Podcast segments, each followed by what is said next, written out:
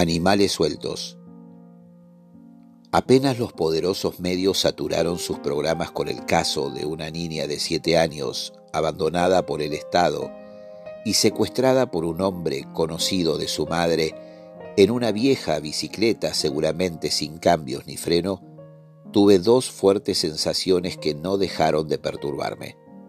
Sin conocerla, mi mayor deseo era que fuese encontrada urgente por alguien no me importaba por quién o quiénes, pero era necesario que se resolviera antes de que fuera demasiado tarde.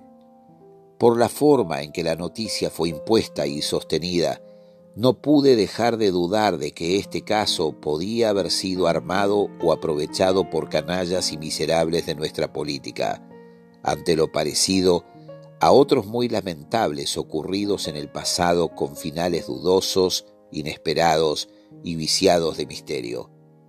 No me atrevía a comentarlo públicamente hasta que no apareciera la pequeña, pero no aguanté quedarme callado entre mis cuatro paredes y pude hablarlo con los míos. Me huele muy feo. Tiene mucho de parecido a, a Candela y a los Pomar. Presiento que está todo armado y o manipulado. Mandaron al muere a este depravado, enfermo o pobre tipo, liberando zonas hasta lograr tener a toda la Argentina en vilo. Si no se resuelve por gente común que los vea y se atreva a hablar, temo que la chiquita aparecerá muerta en cualquier momento, casualidad o no, en algún descampado o banquina de General Rodríguez, y a él lo encontrarán suicidado de un escopetazo con su cara irreconocible. Aunque me lo han sugerido varias veces, no me siento cómodo en escribir ficción. Soy de los que necesita poder probar todo antes de tomar posición sobre temas sensibles, pero hoy siento que he caído en una gran trampa. Este caso me desvela como pocas veces antes.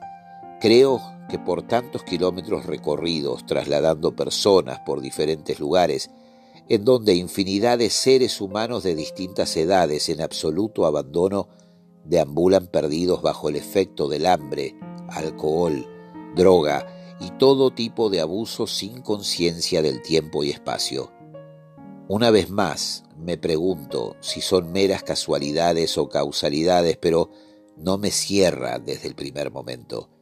Si algo ha quedado claro y expuesto en estas horas gracias a una niña de siete años, es que nuestros gobernantes del oficialismo y oposición, al igual que la mayoría de los periodistas, se han enterado de que en Argentina existe pobreza y miseria extrema, y que miles de inocentes chiquitos viven en condiciones inhumanas en asentamientos, veredas, estaciones de tren y hasta debajo de árboles y puentes en La Cava, provincias de Buenos Aires y en todo el territorio nacional. Resulta insoportable ahora con esta pequeña aparecida escuchar a funcionarios y especialistas hablar sobre políticas de acción social y derechos del niño. No tienen vergüenza, son parte del fracaso de la democracia argentina. Hasta me siento una inmundicia al escribir sobre esto, pero no quiero guardarlo. Me hace mucho ruido tantas casualidades este caso con otros del pasado guarda demasiadas similitudes.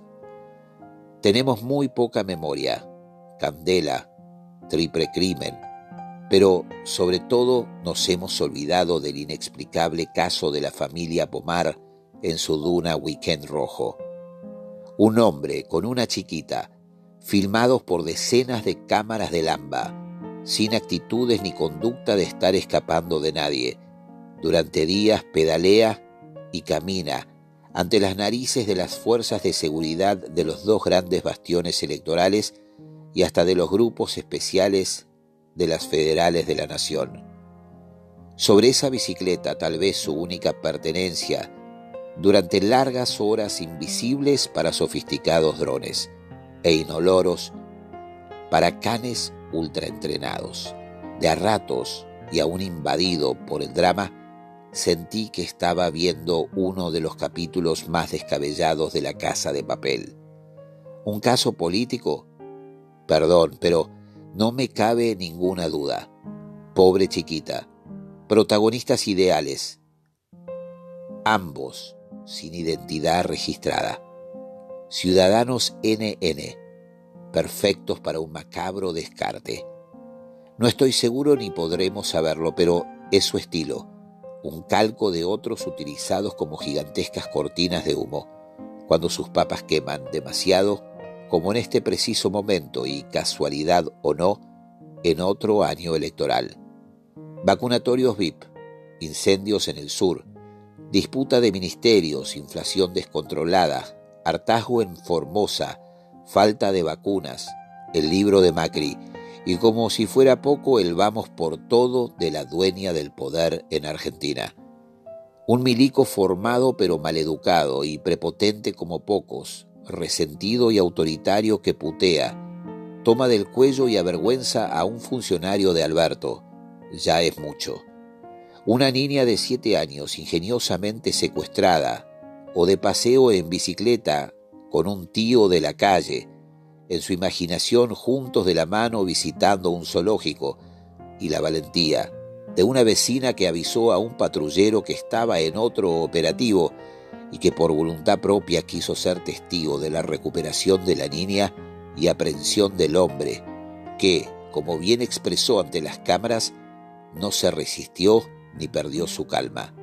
Creo ha sido el final menos deseado por quienes sigo convencido miserablemente han orquestado todo esto como en una gran distracción o para tirarse el muerto y una vez más empezar la guerra electoral por los dos bastiones en disputa más importantes de esta destrozada Argentina.